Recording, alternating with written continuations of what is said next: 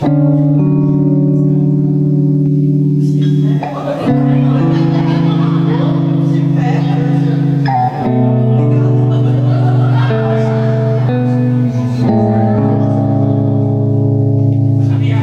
听众朋友们，大家好，欢迎来到自由之秋，我是魏丹，我是小黄，嗯，现在小黄不用我介绍了，因为小黄是主播，太棒了。今天是阴历二十五了，嗯。嗯，昨天是。我们南方人民的小年，前天是我们北方的小年，就 是，就现在离过年很近了，嗯。嗯，今年挺特殊的。嗯，然后我们两个可能都留在北京过年，响应国家政策就地过年。嗯，是的，为了按时能按时返回岗位工作。对我妈说，你要不然就加几天班，然后可以攒几天调休，然后春天回来。就是这样。我以为你妈让你攒三倍的加班工资，那也不是不行。因为前两天小黄去看了一个电影。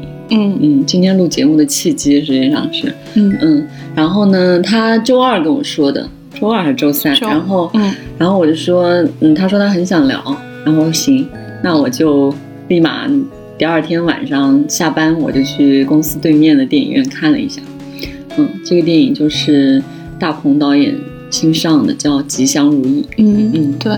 嗯，吉祥如意，它是之前在 Force 里面有展展映过，然后在今年北影节的时候也展映了，呃，一场还是反正场次不是那么多。嗯，我我其实没有关注到这个影片，完全不知道。嗯，因为它之前有一个呃，就是先导的，就吉祥这个小的短片，那其实是之前就放出来的。Force 应该是吉祥。哦，如意没有一起放出来。对对对。嗯，因为嗯，这个后面再说啊。嗯嗯，然后那个。我那天听随机波动，他就说这个，呃，主播问他是不是那个春节档嘛？嗯，他说不是，是春运档。春运档还没到，还没到春大年三十之后。他说大年初一开始才是春节档。他说我这顶顶多算春运档。不过他这个春节档就是虽然叫吉祥如意，虽然在春春运档，但是它整个基调并没有那么的，就是欢快，不是什么三傻大大闹好莱坞的那种感觉。嗯，是的，它确实不适合放在这种春节档。嗯嗯，其实在这之前看一看，我觉得挺好的。所以今天可能咱们聊天的基调也可能没有那么那么欢乐。对，没办法欢乐。嗯，是因为涉及到家庭关系，可能这个情感就会是比较复杂的。嗯嗯，然后嗯，我们就从头开始说吧。嗯，因为因为前两天我也听了那个随机波动他们聊的时候，嗯，说因为他们嗯建国和大红都是东北人嘛，嗯，然后他们其实说是是具有这个，他们拍到的这个情景，肯很多都是具有东北特地域特点，嗯嗯。嗯，但其实我觉得，除了那些固定的那个，嗯，就是景。景象吧，自然景象可能是具有地域特点的。对，方言。对对，方言。但它其实拍出来的这种表现出来家庭关系，我觉得，嗯，是非常具有普适性的。嗯，就是大家看了之后，嗯，多数应该都会比较深有同感。嗯，然后，然后我听到的信息是，大家看完之后出了电影院都想打电话，打一通电话给到家里这样子。嗯，今天我跟小黄实际上是代表两种，嗯，算是比较两极的家庭关系。嗯，对，我可能聊电影也难免会涉及到自己的一些嗯亲身体验。对，尤其是嗯这种现实题材的电影，其实会让人联系到自己的一些。处境，嗯，那先大致说一下这个剧情吧。对，嗯，小黄来来说吧。嗯，就是吉祥如意，大概我觉得这个呃没看过的，其实也可以稍微听一下，因为它不存在剧不剧透。嗯，因为剧情很简单。对它，你可以把它当成一一种新的类型片，也可以把它当成一种类似。伪纪录片的这样子的类型片，它会分成两个部分，一个部分呃是吉祥，一个部分是如意。然后吉祥这部分是一个小短片，主要讲的是它更像个剧情片，它更像一个剧情片。然后主要想讲的是呃，春就是过年的时候，他姥姥过世，然后过世之后家里面有一个。呃，就是智商或者是身体不是很好的三舅，嗯呃，之前一直在跟他姥姥生活，但是姥姥过世之后化，对智力退化，嗯但是姥姥生病过世之后，呃，这个三舅应该怎么去生活，然后他何去何从，嗯谁来照顾这件事情就，呃，落到了这个家族里面的，就是三舅的兄弟姐妹的这个身上。嗯然后针对这个事情，呃，做了一些叙事。嗯嗯是然后这是前半部分，然后后半部分吉呃如意啊，他三舅叫吉祥，所以前半部分就整体叫吉祥这样子。嗯他三舅的名字，对，然后后半部分如意呢是说他们在拍这个纪录片的，也不算纪录片，在拍这个叙事的时候嗯的另一个镜头在拍他们在拍这个叙事，就有点摄像机不要停的那种嗯感觉。嗯然后前面哦，我要再补充一下，前半部分除了有一个演员。呃，是职业演员。职业演员之外，其他的都是大鹏，就导演大鹏他的家人。嗯。对。然后后半部分呢，就是这个职业演员的叫刘露，这个职业演员的呃角原生角色，嗯。呃，也出现在后半部分了，嗯。大概是这样子。嗯。嗯。嗯，其实我嗯，小黄跟我说要聊这个电影之后，我就开始刷豆瓣嘛，但我不知道为什么，我就是也不是刻意的，就是无意间就错过了内容简介，嗯可能是我还是有点怕剧透。嗯，所以呃我就在疯狂刷下面的那个短评跟长评，然后就是那唯独内容简介没有看，所以我在看到那个如意的那部分之前，嗯我我完全不知道是大鹏自己家里的事情。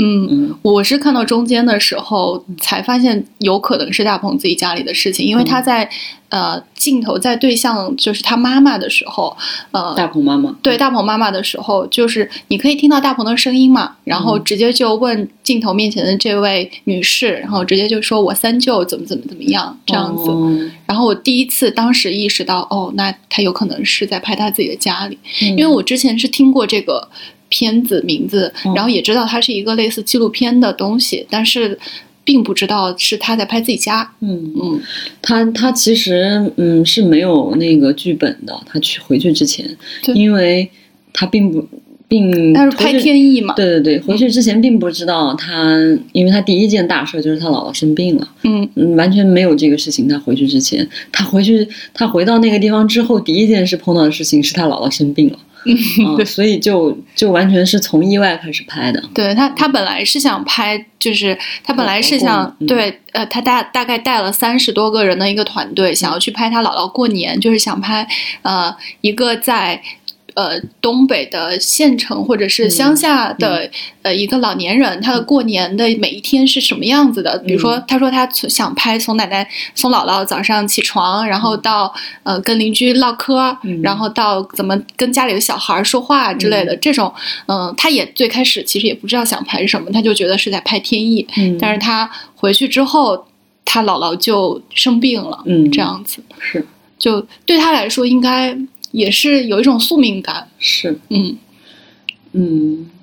然后我觉得这个片子里面有好几处其实是，呃，有有一点宿命感的，嗯。就包括，呃，他其实片里面有一个非常对抗的一个角色是，呃，他三舅，就是他三舅的女儿，嗯。呃，他三舅在呃很早之前离婚了，然后他女儿十年前吧，嗯。然后他女儿就跟着他的前妻，就是离开生活嗯。生活，然后离开这里，然后这十年里面，他女儿没有看回来看过他一次，嗯。嗯，然后嗯，这一次他女儿就是过年的时候也也回来了，但是回来的这一次，他姥姥就去世了，嗯。就是呃，他他这个女儿叫庆丽，嗯，然后呃，大鹏和庆丽应该是表表兄妹之类的嗯这样的关系，他们俩在聊的时候就互相有一种亏欠感，对这个就是亏欠感和宿命感，嗯嗯，就好像就是我回来了，然后姥姥好像就去世了，是不是因为我的原因这样子，嗯就是一个很强烈的宿命感。嗯嗯，我那那我们就先分别说一下，就是看的过程当中印象比较深刻的点吧，嗯然后就这些点可以展开来聊。嗯嗯嗯，那我先说一个吧。其实，好，嗯，我最想说的是，嗯，我记得豆瓣短评第一条点赞最多的呃那一条是我印象特别深刻。嗯，他说的是哭的我隐形眼镜都掉出来了。是，嗯，所以这个片子确实是你很难不动容。嗯但是我两次忍不住流眼泪的时候，其实都是因为这个三舅。嗯。嗯，一次是因为，嗯，他母亲去世了，嗯。然后屋子里的人在哭天抢地的时候，嗯。嗯，三舅也哭了，因为三舅平时嗯。是一个没有什么行动能力的人，他他每天的生活就是吃饭、抽烟、睡觉、看电视，嗯嗯，他他他的智商没法与大人对话，嗯。嗯，他听他那个大大哥说，他可能也就几岁小孩的智商，嗯。嗯，他是从一个健康的成年人退化成现在这样的，嗯，如果他不是之前前情提要的话，我可能以为他是阿兹海默，嗯，嗯，就是老年痴呆，但其实不是，是他二三十岁的时候就变成这样了。嗯。他母亲已经养了他二十多年了，嗯嗯。嗯嗯，就所以他在这个他母亲去世的当时，他他也哭了。嗯。我就觉得，我不知道这是一个什么样的感情，你你不能把它当成一个，嗯，对外界完全没有任何感知的嗯。人，嗯，对。即使是我觉得他不知道发生了什么事，但他看见周围的人哭了，嗯嗯，嗯。我我当时也是就是在这个镜头的时候哭了，就是。就是因为它跟家庭比较相关，所以我其实一直都不敢把自己往想哭的那个方向去引，但是，呃，有点刻意，就有点刻意想要规避掉某一些，对对对，规避掉某些情情绪，对。然后，但是在这个镜头的时候，其实是有一个。嗯，他们应该是另外的一个亲戚，就年轻的一个亲戚，然后就看着三舅说：“哦，三舅哭了。”就是告诉大家说这件事情。然后这个时候就是有一点克制不住，嗯嗯。然后我我自己的感觉是，三舅之前给别人的感觉应该一直是他的这个世界跟外面的世界是隔离开的，的但是在这个节点他们是相通的，是对。然后这个相通的这个节点呢，就是你我们是解释不来的，嗯，这个是。他是能感，你说他能感受到家里的对他很重要的朝夕相处的他的母亲，嗯、然后去世这件事情吗？嗯，然后还是靠什么感觉到？是靠周围的哭天哭天抢地的这些亲戚们感受到的，还是靠说我的妈妈不在了这件事情感受到的？其实我不太知道。嗯，三舅他其实有两个口头禅，嗯、一个就是他说文武相贵，嗯，是他的四个兄弟姐妹，对，嗯，然后还有口头禅就是明早找妈。哦，嗯，他会一直重复这件这句话，一直重复这句话，说明早找妈，明早找妈。你你你如果没有字幕，你都听不清楚他在说什么。对，嗯，但他但他只有这两个唯一的口头禅，嗯，就所以他他他他他最大的感知其实是他的兄弟姐妹和妈妈。对对，是就是家人。嗯，而且他应该是他四舅，还是他就。就是是大鹏的四舅，嗯，应该是在电影里面有说，就是，呃，三舅其实是在他呃健康的时候为这个家里做过很多，对对，帮过家里做过很很多，为这个家其实付出了很多事情。因为他健康的时候，应该在工作上面，还有在就是在整体的为人之类的，都是很好的，就家庭榜样的那种。嗯，是。他帮了他，他说帮了那个农村里的二哥嘛，嗯，还帮了一个最小的弟弟，对对对，嗯，就是无论是家庭还生活上、工作上，都帮助了他们挺多的，嗯嗯，所所以这这这个这一幕我也是，嗯，没没有忍住。还有一个，嗯、我我再次忍不住哭的，还是因为这个三舅，对，嗯、就是就是最后那个长镜头，就他自己在走。哦，即将结束的那个长镜头，嗯，在雪地里面的那个背影，对对对，嗯，其实你你你就不知道接下来会怎么样，你就觉得他这样一个人，嗯，因为他嗯，因为他这个前面这个剧情片并没有交代结果，当然后来我们听导演自己介绍说后面有很好的安顿他嘛，嗯、但你在电影看的时候，你就。你就觉得这样一个人物会最终会走向什么样的命运？还挺揪心的。嗯，是。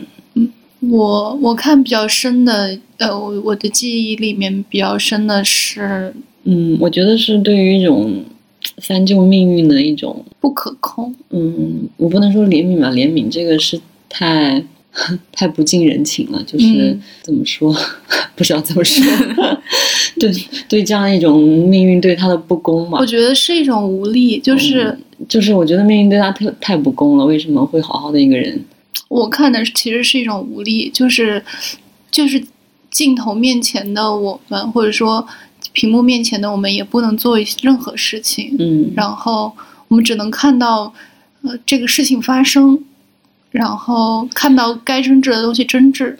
甚至觉得，嗯，我对就是对三舅他的命运的这种感觉，其实不是对亲人的这种感觉，嗯只是，嗯，他作为一个普通人，就是，嗯，遭到了这种命运的厄运，厄运嗯的一种无奈吧，嗯嗯，这种其实就怎么讲？我觉得它是可能是被拍出来，并且被放大了。嗯。嗯，所以它才会更让大家感同身受一点。你还有其他的觉得印象深的镜头？嗯，我哭的最狠的 就是三舅的镜头。嗯嗯嗯，还有印象深刻，嗯，就是可能是因为有共鸣，嗯嗯，因为我经历过很多次这种场景啊，嗯因为嗯，我父母都是家里比较小的，嗯嗯，嗯所以嗯，就是长辈们都很大了，嗯，我最大的那个舅舅已经七十多岁了，就是你父母的同辈，就他们对，都异母同胞的那种。嗯，对对对，哦嗯，就是因为我父母在双方的家庭里都是小辈，嗯嗯，所以嗯，就是爷爷奶奶、姥姥姥爷，其实嗯，陆陆续续的吧，都比较早就去世了。我最早的、最小的，嗯，经历这件事是我姥爷，嗯，在九七年的时候，那时候我才六年级，嗯嗯。嗯，我我大部分情景我都不记得了，嗯。因为我太小了，而且很多事情其实父母不想让你参与，因为你还要上学，嗯嗯。嗯，然后，但我有一个场景印象特别深刻，就是啊、呃在《如意》里面，嗯。嗯，他们屋里头当时姥姥去世了，屋里头在哭天抢地的喊，然后大鹏和三舅的女儿，嗯，就站在外面家门口的雪地里跺脚，就是他其实不不就不知所措，嗯，嗯，不知道该怎么样，嗯，他们两个人似乎也哭不出来，当时。他们太久没有在这个情境里了。而且我觉得，嗯，怎么说，嗯，我们还是，就是我不是想说文读书人或者文化人，可能在城市里的人对，嗯，日常上要求你情感上是克制的，嗯嗯，就你已经习惯了一种情感上的克制。嗯但当时我在嗯同时经历的那个场景，就是我六年级的时候在病房里，嗯去世的，也是这样一个哭天抢地的场景。当时我也是这样的，我就是手足无措，嗯我完全哭不出来。嗯，虽然父母都已经很大，旁边的声音非常大，嗯但是我感觉我是抽离的一种感觉。嗯，嗯其实当时拍到大鹏跟他这个三舅的女儿站在雪地那种感觉，就跟我当时的感觉很像。嗯，嗯我我会想到，就是我初二的时候，爷爷去世，其实姥爷姥爷去世的时候的场景，然后嗯，姥爷去世应该是我自己经历的，就是第一位就是亲人离世这样子。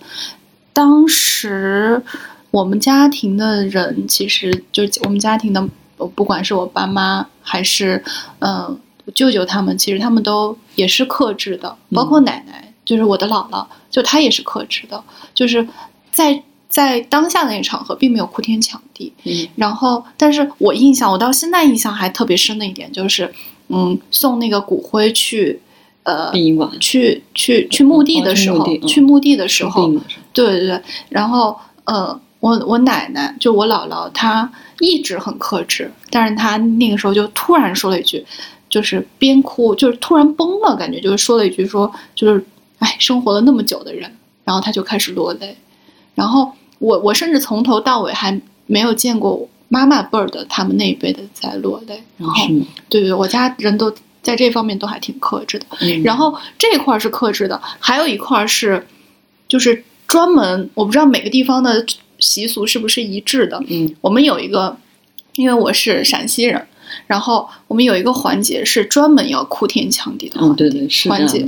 然后因为我爷爷的就是姥爷的遗愿，他其实是不想要大办，然后所以我们在家里面设了灵堂，嗯然后家里的亲戚嗯呃过来的时候，嗯你会明显感觉到家里的亲戚，他们这这些人就是更更远一点的这些亲戚，进到房子之后就开始哭开始哭，开始扑上去，然后跪下开始哭是这。个场景我印象很深，反而是我们家自己的人非常克制。嗯，这个是我今天中午跟我朋友吃饭嘛，他说嗯。他们家也是，嗯。就是有这么一个固定的环节，家里设灵堂的时候，嗯。而且他有农村嘛，就有房子有院子嘛，说嗯，那个就是来拜祭的亲亲人，从进了院子就要开始跪，开始然后就开始哭，嗯。然后那个家人就要开始嗯，就是要开始谢礼，他们也要跪下，嗯嗯，就是嗯，那三天灵堂设下来，就是家里人可能那个膝盖都会非常的嗯嗯，非常的疼。就所以这整个，我们中午还讨论了一下，就是嗯，从理智理性上怎么怎么去理解这种流程上的事情。嗯。后来我我其实我看完电影，我就非常理解。我就看完电影的当下，我就在想这个事情为什么要搞这么多事情？嗯其我觉得其实是在逃避痛苦，因为因为弄这一大套流程是很复杂、很很就是烦占精力的，很很占精力的。你要你要去想怎么弄，你还得每天应付这各种各样的人，嗯就那种疲惫感、劳累感过后，嗯，它会掩盖掉你大部分的伤痛的。嗯嗯嗯，等到你真正恢复你正常生活了，可能嗯那种伤痛就没有那么强烈了，嗯或者说它是嗯、呃比较绵长的，在你接下来的生活中，但它没有不会那么强烈了。嗯，嗯，其实我到今天看完这个电影，我才能理解这一整套流程为什么要存在的存在。意义对对对，对他，我觉得对现代人存在的意义吧。嗯，因为如果你并没有那么相信，比如说像电影里，他弄了巨大一头牛，嗯纸嗯。纸的牛，嗯。然后要长子烧牛头，长女嗯。烧牛尾，嗯。然后家族几十号人跪着往前一直跪着往前走，不能回头，嗯，是的，就他三舅站起来。嗯，是的，就大鹏扶着他，他嗯三舅嘛，就是所以说这这么复杂、这么痛辛苦的一套流程，我直到看完这个电影我才理解，就对于当代人的意义，可能，嗯。嗯，而且就是我在想，就是尤其是，嗯、中国中国的这个中国人的这个特点，以及嗯说，比如说更乡土一这这块的人民的特点，嗯是不善于言辞表达的。嗯，但是亲人离世肯定是会遭受很多打击的。嗯然后，如果不轻而易举的落泪，或者是呃情感表达的话，是需要一种正常合理的宣泄方式。那这个就是一些形式化的东西，可能是正常合理的宣泄宣泄方式。对对对，嗯，我我我长到这么大才能理解这件事，因为我以前都特别 觉得有点形式甚至有对，甚至有点抵触这种事情。嗯嗯，我觉得，嗯，为什么要强制一种形式来让我表达悲伤？可嗯能每个人表达痛苦或者表达伤痛的形式方式是不一样的。嗯为什么要大而化之的强迫我用同一种方式？嗯嗯，甚至有点抵触。嗯嗯我反嗯对。你你有哪些我在印象比较深刻的？我在想，我的印象比较深刻的点是在，其实是跟大多数人印象深刻的点差不多重合的，嗯就是包括呃他们年夜饭的那个场景。嗯。嗯，你因为年夜饭应该是最最有冲突感的，嗯，发生在那个姥姥的丧事全部处理完之后，他们在年夜饭的时候来商量应该怎么那个安置这个三舅的问题。嗯，嗯。然后我会会觉得大家其实因为因因为应应该是二舅，二舅一直在在照顾三舅这一块，然后二舅其实是有很大的怨言的，嗯，可能也没有几个月，就是因为姥姥生病了。对，嗯对，然后你可以明显感受到二舅的一些怨言，然后呃，以及其他的，比如说他大舅还有他四舅想要去解决问题的这个这个想法，嗯还有就是呃，他妈妈，他妈妈应该是就是大鹏的母亲，嗯，应该是老二，我觉得。应该是对，应该是老二啊，是二老二吗？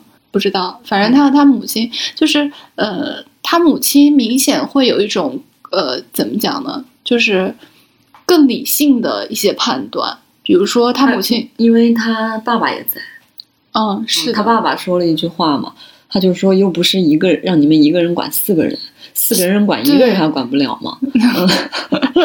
是，嗯，他爸爸就是女婿嘛，呃女婿说了这样一句话，嗯，这个让我有点儿，就是他二他二舅就是老二在在在表达自己的那个烦躁的时候，就是在表达自己照顾三舅的烦躁的时候，让我想到球里面，我不知道上次聊的时候记不记得，球里面也有一对就是兄弟，他们其实也是他的他弟弟，然后得了精神病，嗯然后被送到被他哥哥送到精神病院，嗯。然后他哥哥和嫂子就因为照顾他弟弟只照顾了一个晚上，嗯。然后就开始挪揖他弟弟，就说这个就太麻烦了，然后觉得他是负担，就觉得他是负担，就是让我会联想到这个这个事情。所以其实深深入下来，其实就是说，嗯，一方面又觉得呃亲戚相亲戚之间呢，他们可能是有连接的；另一方面就是，呃，人可能会有的对于麻烦这件事情的阈值，它到底有多高？嗯，这个问题我其实挺想说的，就是，嗯，他们家应该是，嗯，只有二舅，呃只有这个照顾他的二舅生活在农村里的，嗯，所以应该是他们家的生活条件是最差的。嗯嗯嗯，就是，嗯，你明显可以感觉到老大和另一个舅舅都是城里回来的，嗯，然后大鹏家就更不用说了，是。因为他妈妈说了一句，就是你们都是操他们操持的，对对对，所有的葬礼的钱没有让你们出一分钱。是，嗯，就是他他们几个人明显是生活条件好过二舅的，嗯。所嗯，所以我就觉得，嗯，你让一个还在生存边缘的人来来处理这样的事，他不可能说出什么高尚的话的，或者说没法做出更高尚的事情。对，嗯，这个是不仅是看这个电影，因为嗯，我看完也跟小黄说，其实嗯，我们家里跟这个电影非常的相似，对对嗯，就是可能相似度到百分之九十。魏女士看完电影就给我发了一条微信说，感觉跟我家一模一样。对呀 对，就是就我们两家的剧本很像。对，嗯，我我我从小我小时候也经历过这种这种亲戚间为了嗯老老人生病，为了老人去世发生的争吵。嗯哎，这个这个自报家丑啊，但但其实也没有关系，因为其实真的是非常类似的、相通的情感。就是，嗯，我小时候是没有办法理解他们的，就像嗯二舅这样的人，嗯嗯，但是我现在其实可以理解他们，嗯，就是就是我刚刚说的那句话，嗯就是他还在生存边缘挣扎的时候，你没有办法要求他做出什么高尚的事情。是，而且比如说像我们从局外人的角度来看，其实包括里面刘露的这个角色，他做的一些反应，其实对于真实生活里面的，包括他们家人也好，嗯，其实包括大鹏也好，都是一种道德审判。嗯，你看他从一开始就他他大舅舅会单独跟他聊，那时候还没到年夜饭的时候，就跟刘露聊嘛。嗯那个时候我还没有，因为刚刚小王说他他中间都嗯那个没有怀疑刘露是、嗯是演员对，啊，他以为是真的是三舅的亲生女儿。嗯嗯，我其实我我我到中间的时候是有感觉他是演员，但是最早的时候嗯没有感觉，就是他大舅最早就跟刘刘露说，嗯。说那个，嗯，你你你你你想一想吧，就说，嗯。反正你爸爸这个事情还是主要你来解决那个意思嗯。啊，就是也不可能丢给我们兄弟姐妹。他就一直不说话，其实也没有交代他家庭到底怎么样，只说他有女儿，有也有小孩，也有小孩，嗯。嗯反正他一直都不说话，但是呢，到年夜饭的时候，他们在疯狂争吵，这个兄弟姐妹就忽然崩溃了忽然刘露突然崩溃了，对，嗯，他做出了一个那个，他就跪在那个炕上，然后嗯我觉得那是最大的一一次戏剧冲突。嗯跟大家说，他说我我对不起你们，我给你们磕头了。嗯，然后就走了，跑走了。其实这不符不太符合那个，如果是亲生女儿，可能我觉得不是这样的。嗯在我在我对真实的理解的嗯情况下，是不是这样的？嗯因因为一个十年没有回来过的人，我觉得不是这种情感。嗯，嗯，所以他应该就柳柳露这个角色，应该是当初当时接收信起来的信息太多了，嗯然后通过自己局外人的角度去审视，然后把自己带入之后，他去做的一个角色选择。嗯，我觉得他，嗯，实际上到后面如意的时候也有一个场景嘛，就是，嗯，真的女儿和刘露演的这个女儿，嗯。就真实人物和虚构人物大鹏坐在一起聊天嘛，嗯。然后一个让场景瞬间凝固的问题出现了，刘露问这个亲生女儿说：“你为什么十年都不回就是我来看你爸？”还我还是想不通为什么十年都不回来，嗯就类似就是种。他想理解这个角色嘛，因为嗯。他想知道角色动机，可能演员需要理解，嗯。知道动机之后理解嘛。嗯，然后当场就凝固了。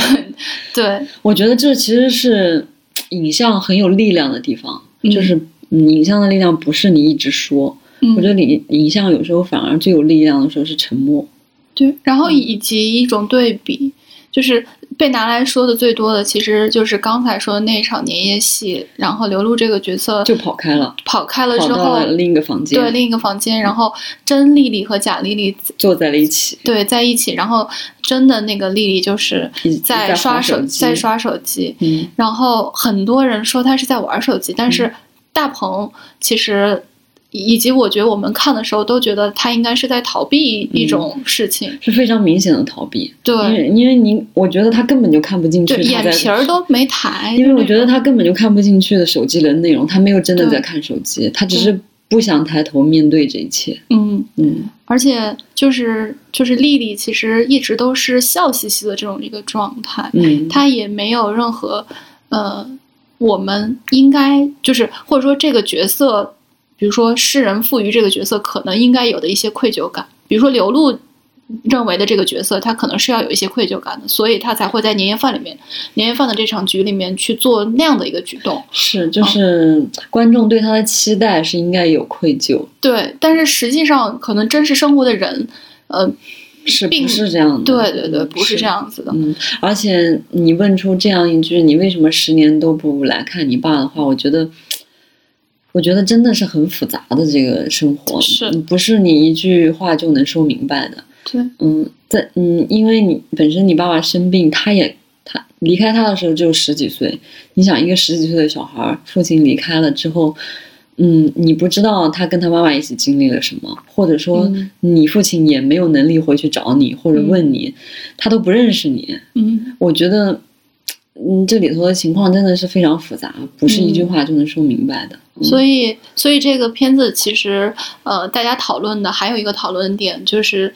呃，演员本体演员对于本体的一些道德审判就观众对于演员和本体的嗯，虚构人物。和真实人物之间吧。对，嗯，就是，嗯，那个大鹏在那个随机波动也说了，就是嗯观众其实是被训练的，就像大家觉得刘露应该有愧疚一样。嗯，我觉嗯得这可能是被影视剧训练出来的，对应该，嗯，或者说是有种套路感吧。或者说是被嗯普世的道德观训练出来的。对对，嗯 但可能真实情况并不是这样。嗯然后我还觉得有一个我我印象比较深的一个点，其实是在于，呃，就是他三舅，因为他是他三舅在吉祥这里其实被塑也不是被塑造吧，他可能本身就是一个自己的世界跟外面世界有隔离的这样子的一个人，所以在吉祥的时候，他对于刘露这个演员当时就是是也是没有什么。你看不出其他什么火花的，嗯对我当时因为还不知道这是在演戏，嗯然后我就在想，哦，他连他女儿都不认识了，嗯这样子。但是后面，他一直给他的是一个背影跟侧身，都没有给正脸。他坐在那个对就没太房外面，房间外面。对，就他们俩没有什么有互动没有互动，也没有什么联系感。然后，嗯，然后后来我发现，在如意这里，其实会拍真实的丽丽和她三舅在一起的互动，就非常有联系连接感。就是他三舅会百分之三十的正常，百分之三十到五十的正常人、嗯去跟他丽丽，就是去跟他女儿进行相处。嗯，然后上来就是一个拥抱。对，上来就是一个拥抱，然后还会对他女儿笑，嗯，然后笑得非常开心。对，就就就不是不是完全对外界没有没有触动的。我觉得这个挺挺奇妙的。嗯，嗯，就是这个真实人物跟虚构人物之间的对比。对对，然后戏中戏的感觉。嗯，就是就是有时候我们对人物或者剧情的发展的这种期待，其实是你意识不到你是被影响或者被一训练过成设置的，，一成设置了。对对，只有在这种时候，你才意识到哦，我是被什么影响过。嗯是，嗯嗯，然后我们其实刚刚聊了几个嗯印象比较深的画面，嗯。然后这个故事后面我是觉得可以有一些延展的聊的一些东西，因为我们在嗯最开始的时候，魏女士也说，嗯。嗯，我们两个的家庭其实分分属不同的极、嗯极端，算是类型类型，嗯是的，是的，对，然后所以其实可以大概说一下家自己跟家里人亲戚这种关系，嗯。嗯，影射出来的一些中国家庭的，呃，就是情节吧，算是，嗯嗯，其实我觉得，嗯，我基本上还是一个比较非常疏离的状态。嗯。这种疏离状态，嗯，不能说是我的一个困扰或者烦恼吧，嗯。嗯，但它至少不是一个我特别愿意提及或者或者有什么，嗯，不是加分的嗯，想，不是加分项，就就不是一想到就开心的这种，嗯，是的，嗯但但虽然虽然不能说是特别大的烦恼，但但想起来并不是一件什么值得开心或者庆幸的事情，嗯就是还是一种比较疏离的关系。嗯嗯，就是他们家庭当中遇到每逢过年或者葬礼，嗯像这种特别容易爆发家族矛盾的事情，我就遇到过很多次。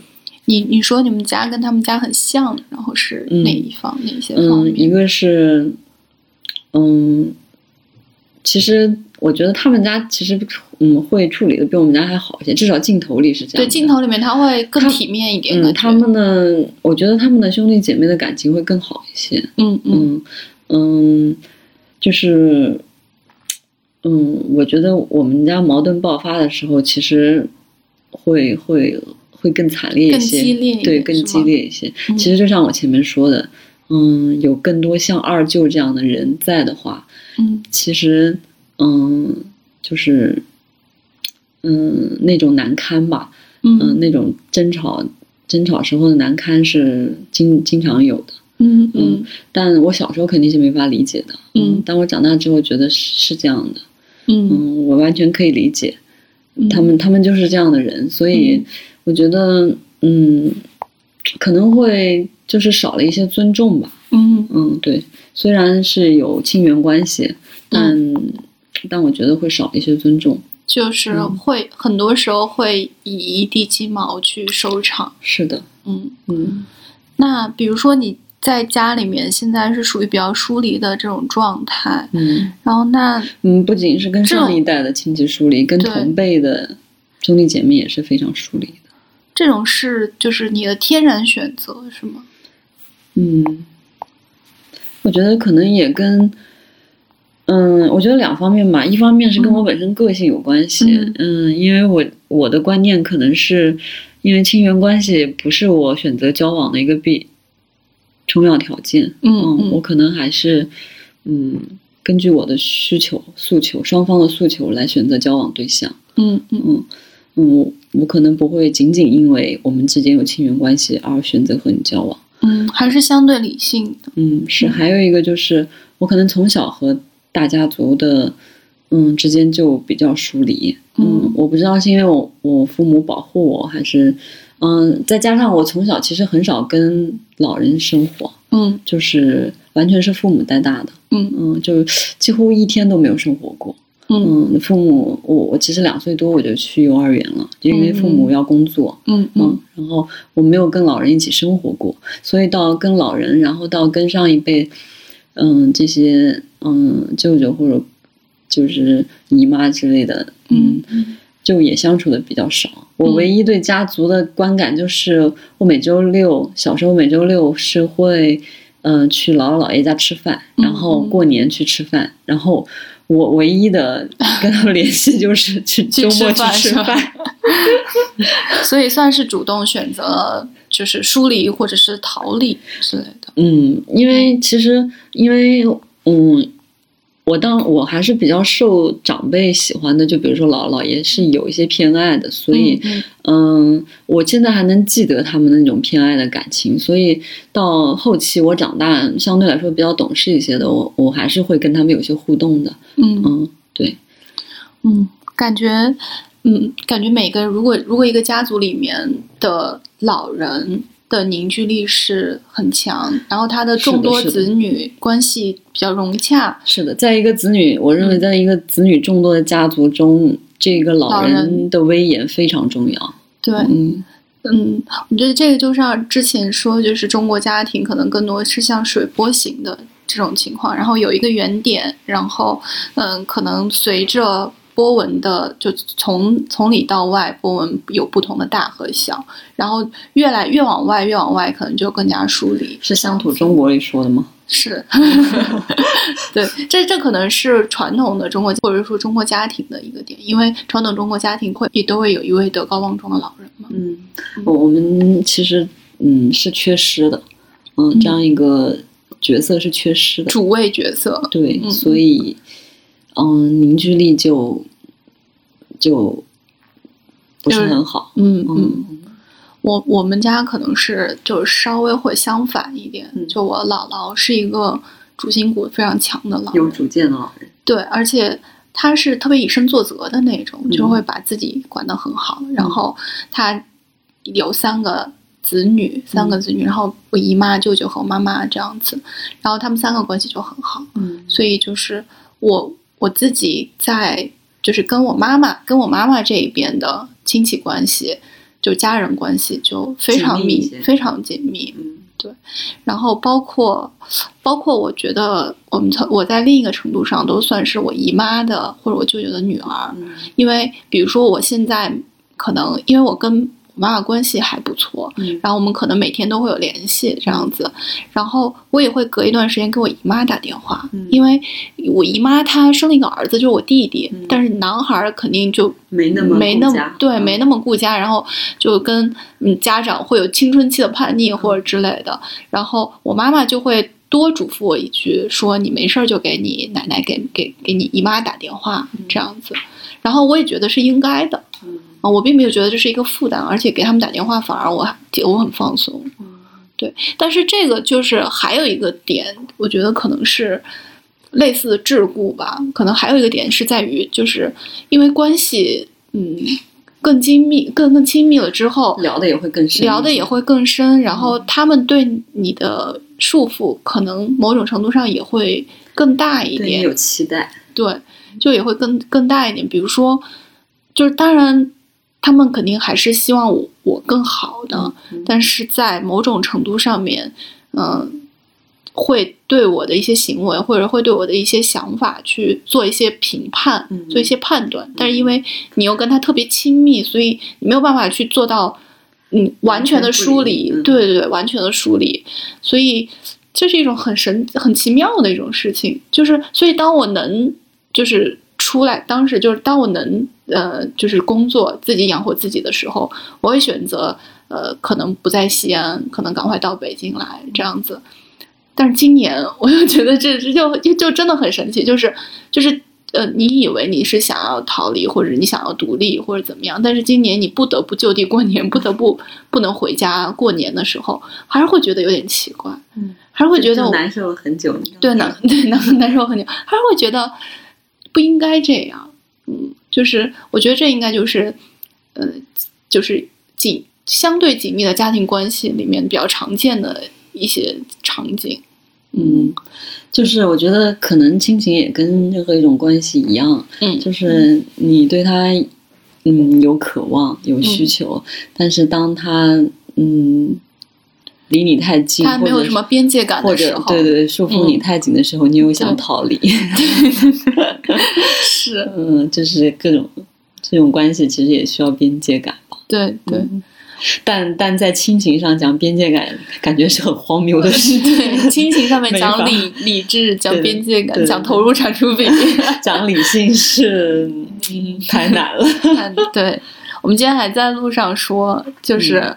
你你你就是就是你们家现在如果家里面现在如果有一个需要决策的事情，嗯然后按照工作里面的方式去把它条条分析，然后进行处理之后，你最后的结果可能还是我妈喜欢那个就是那个。对，嗯反正挺不一样的在在亲情关系里可能是失效的。对嗯可能这也就是亲情的这种复杂吧。嗯嗯。嗯，一言难尽的亲情。然后我我其实还想，突然想到还有一个点，就是，嗯、我不是刚才说了妈妈这边的感情吗？嗯其实我对我父亲这边的亲情，其实其实非常淡漠。嗯就是我父亲这边，包括就是他的兄弟姐妹和他的父母，嗯就是他的父亲很早前就去世了，嗯就是其实算是爷爷我就没有我都没有见过。嗯然后，嗯、我父亲的妈妈、母亲是在去年去世的。嗯，那个奶奶我也没有，基本上没有见过。没有见过。对，就是她的身世比较，我爸爸的身世比较坎坷，嗯他跟他的家庭是非常疏离的。嗯然后他可能一年见不到他的就是呃哥哥姐姐几次这样子，然后嗯，所以他其实是另一个极端，嗯就是在他这一辈就切断了跟家族之间的联系，嗯嗯，然后让我对他的家族里面的这些成员的，不管是离世也好，还是比如说生病也好，其实我都没有什么感知。嗯嗯，那那你爸爸会很开心的参与到你妈妈家这边的家族会会的，会的，会的，会的。他在这里找到了非常有归归属感，感 对对对对对，他在这里找到了归属感。那挺好的，给了他另一个家。是是是是是，我哎，说到这儿就是呃，我其实去年对于就二零二零年对我爸的一个特别好的、特别就是特别重要的一个改观，是我觉得就是因为去年大家都在说原生家庭、原生家庭嘛，然后。呃，说了原生家庭之后，然后长大之后，这个人的心理就会出现什么样的问题，然后归咎都归咎到原生家庭。但是我回过头来看看我我爸爸，我父亲，他其实原生家庭非常糟糕，然后非常不好，嗯但是他最后还是非常健康，然后阳光有活力，撑起了这个家，就是跟我妈一样，对对家族中的翘楚。是是是，就是所以就也不要把一些，当然原生家庭是重要的，但是嗯，可能没有必要把所有的问题都归咎在这个上面。归咎在这个事上面，你就相当于我是觉得主动放弃了你的主观能动性。对对对，嗯就因为这个事情是无法改变的。对啊，但是你可以改变你可改变的事情嘛，就是你所有的事情都归咎到原生家庭，那就是相当于 完全放弃了你的 作为一个成年人的主观能动性。是嗯。是，像包括大鹏，其实我觉得他，呃，就是他在对，因为我在听他的一些播客，或者是在看他的一些讲话的或者访谈的时候，嗯。其实能感受到他是很坦诚的，嗯。然后希望去面对自己的内，直面自己内心的这样的一个人。嗯。然后，嗯，他去拍自己家庭的这样子的一个事情，其实感觉也是在诉说自己原生家庭的一种奇妙的家族现象。嗯嗯，只是说这个现象好像并没有影响到他在城市里面的这个他的一些表象。嗯，嗯是，所以我刚刚就是说的那个话题，就是说我们那个回回到家乡，成为那个玛丽和什么铁蛋之后，和城市里的那个 Mary 和 Mark，Mark，对，就完全是两个人。嗯嗯，就像你刚刚说，你每次从家里离开坐高铁回来的那一刹那的感觉，就是不想回头嘛。对我，我踏上高铁之后，我感觉自己就清醒了。其实我也是，嗯就是我我不我也不想回头看，就是我特别，嗯、就是我爸爸妈妈都会送我去高铁站，嗯但我进站的那一刹那，我特别不想回头看见我妈妈，因为她肯定会哭。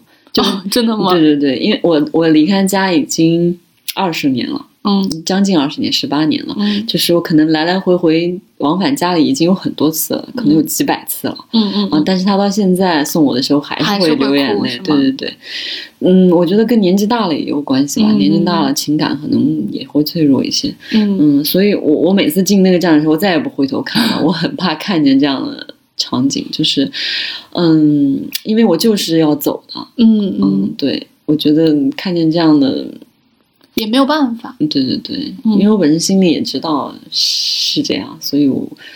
我我我，嗯我觉得回头看对我来说有点残忍。是我我我我差不多也是，只是说呃，在家里面或者说在在家乡的那个城市里面，可能一回一回去或者一一一踏入那个城市，就会切换一种嗯可依赖别人的模式。嗯，是整个人都放松了起来。对对对。嗯，然后你的生活可能也会更慢，然后呃会更，比如说每天起来可能没有什么事情，嗯。然后就是看看书、浇浇花儿什么的，聊聊天。聊聊天，跟妈妈、爸爸聊聊天，跟家里人聊聊天，然后但是我觉得心里有一个开关吧，算是，就是有又又说到有点像机器人的这种，我觉得在这个节骨眼上，大家都是这样子的，就是有一个开关，就踏上高铁的那一刹那，立刻变成了立，又可变成了一个工具人，对对，马上就马上就变成了一个打工人，就马上变成一台机器，就这样子，就是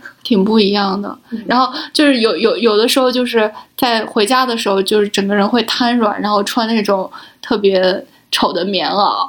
然后上了高铁之后 上了高铁之后，从包里拿出来电脑，开始 变成都市丽人。开始工作，就是反正是一种很神奇，我觉得很大家应该都是这样子。嗯嗯，其实因为我离开家其实太多年了。嗯嗯，我刚刚说，我刚小王说我那个今年是我的本命年。嗯嗯，嗯，牛年嗯。对对对。嗯大家猜一猜，主播到底是二十四呢，是三十六呢，还是四十八呢？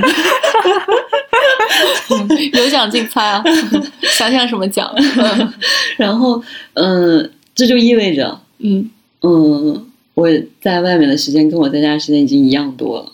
嗯从我十八岁离开家那一年开始算起，嗯所以，嗯，再加上我跟家族其实是很疏离的，嗯所以，嗯，我跟那一块地方唯一的联系就是父母，嗯嗯。所以你刚刚说不回家，其实难过了很久嘛，嗯。嗯，其实我也会觉得有一些冷清跟遗憾吧，嗯，你也是第一次过年不回家是吗？嗯？？我没有在北京过过年，嗯。嗯，除此之外，我没有更多的情感，就是除了嗯嗯嗯没回去陪父母有一点遗憾之外，嗯，我感觉过就是年这那个地方跟我的联系已经很小了。嗯，嗯所以其实比如说，就只要父母在，父母过来，对，也也是可以也是嗯也是 OK 一样的，是。嗯，我还是不行，就是。嗯，我我我过年一定要我有一定要有一定要有我奶，要不然我就不算过年。对，就是嗯，因为我们每年初四家里面都要有传统待客嗯啊、然后呃那那一天是应该是奶奶特别看重的日子，然后我们我们可能要提前两三个月就要去订，就是。订酒席，哦然后订订菜，对对对，就前之前是在家里做，但是后来做不过来，也然后可能因为要来三四十号人人哦这样子，真是个大家族。就是会有一些平时也不太来往的亲戚，对，我觉得还是因为老人在吧。嗯对对对我就想起来那个，嗯、奶奶去那个大鹏在那个姥姥去世之后采访他妈妈，嗯，他妈说了一句，树倒猢狲散对对，对，他嗯就说，他问他妈，你觉得以后家庭还会聚得这么齐吗？他妈说不可能了。嗯，他说就是老人去世了，就是这个主心骨没了，就是树倒猢狲散。嗯嗯嗯，但我这里要说一些真情实感。我嗯他们他母亲说不可能的时候，我觉得有点像是对着镜头说的，就是就想表达这种戏剧冲突。是就想表达这种戏剧冲突，呃，但因为其实没有什么，我我自己会觉得还好，就没有什么，只要他们就是按照他们在年夜饭的那种亲密关那种亲密程度来说，其实还算是还好。然后包括大鹏之后。呃，后面说的就是他三舅的后面的归归宿嘛，就本来大鹏的制片人是想说，嗯、就整体帮他三舅去找一个很好的福利院，嗯，这是然后张去后期在播客里说的。对对对嗯然后嗯去安顿一下他三舅。但是这个消息出来之后，他的家里面的人，包括就是他的哥哥舅舅、呃妈妈兄弟，姐妹没有一个人没有一个人同意。嗯然后，所以他们刚好四个兄弟姐妹嘛，然后就每个人轮流三个月这样子，就带他带带带他三舅。所以这基于此，我我是觉得，嗯，就还好。嗯，其实我觉得这个并不意外，就是他们兄弟姐妹一个都不同意。嗯嗯，其实就像以前兄弟姐妹还在的时候，就把老人送去养老院一样的。嗯，就是当这个年代的，或者说小地方的人还接受不了这种模式，嗯他们觉得会让外人笑话。嗯嗯就是你你一个家庭这么多人，还要把一个老人送到养老院去，嗯，这个就是或者他心里实在过不去那个道德的坎儿。嗯，我觉得其实两双方面都有。嗯，嗯，因为我我有想到，你看三舅当时吵架的时候就说，嗯嗯，四个人管不了一个人，对对不会让外面人笑话吗？哦，这样子、是是嗯，他们，所以是更更偏说是就是这个家族的荣光啊、就是面子上面的对对事情。嗯，嗯，所以我还以为是就是内心自己但你的道德但你又不得不说他确实在维护这个家族。嗯有的时候可能需要这样一些，你说虚荣心也好，或者说是也需要的，嗯，可能嗯，一个家族需需要这种，因为我感觉还是在像乡乡村这样子的，或者说稍微小一点的这样子的嗯地方，会大家都认识，嗯，就大家都认识之后，每个人其实每个家族他们都，呃，都也邻里街坊也都会有评论嘛，嗯，然后他们的生活实际上是互相影响的，对是有关联的比较深。是有关联，不是不不不会像就是城城市。大家门一关，老死不相往来。对，就是嗯跟邻居都不认识的，就这个这个就想到，嗯，想到就是向标之前说附近的那个关系，附近性，对嗯是，就是城市里面大家现在都没有附近了，嗯嗯，那就嗯是一种，他对于他们来说是一种关联，然后是这个关联而产生出来的一些荣誉或者是荣辱吧，算是。是，所以这时候用理智又解释不了了。就像他们当时争吵的那么严重，就是感觉你觉得谁也不想管，嗯 但但但结局却是 每个人都跑来管。对，但但但如果有一个方案是说已经可以 你不管了，既不出钱又不出力，那我又不干，对又不行。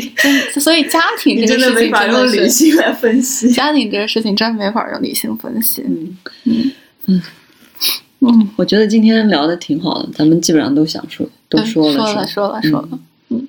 但是我最后还想说一下，就是，嗯，虽然这期是，嗯，不知道算不算新年节目吧，可能新年我们还会录更更欢乐一点的一点的，对对。节目。这一期好像听起来稍微有点沉重吧，嗯。然后录的过程当中，小黄几度那个。呃，眼眶湿润，对，眼睛一红，对，但他忍住了，成年人应该需要有这种能力。被我拉了回来。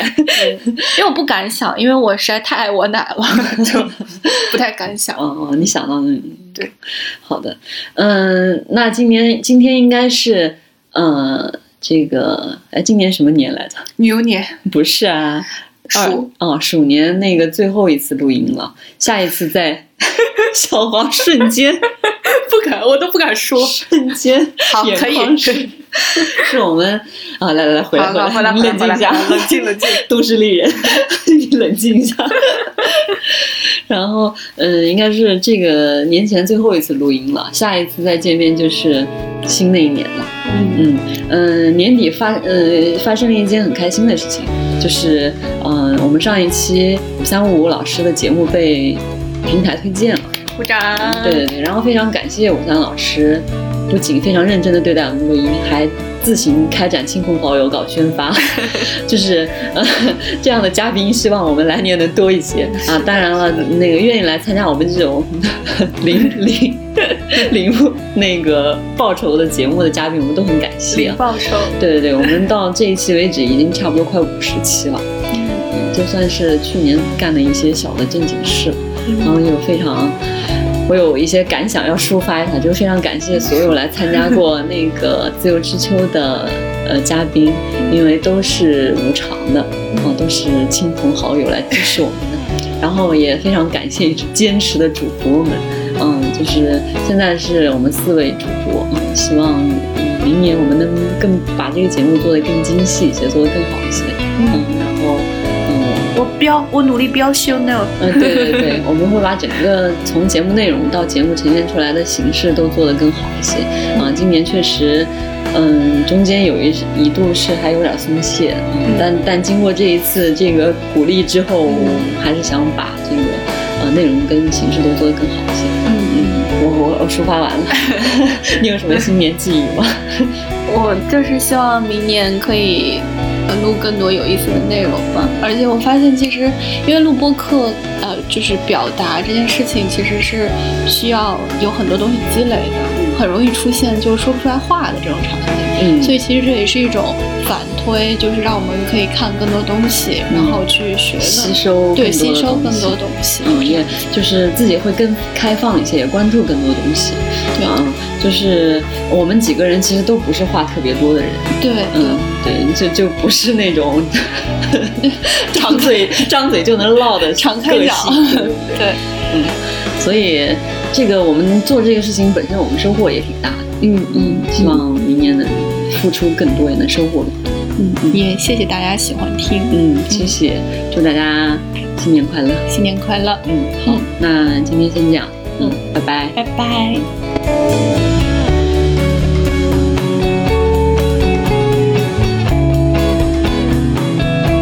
自由之秋是一档泛文化类播客节目。我们会在这里分享所见所闻、所思所想，从读书、电影到美食、旅行，从婚恋情感到职场成长。我们想和更多有趣的灵魂一起，以微观生活记录时代流动。我们希望这里可以成为一部自由而真实的私人生活史。欢迎关注。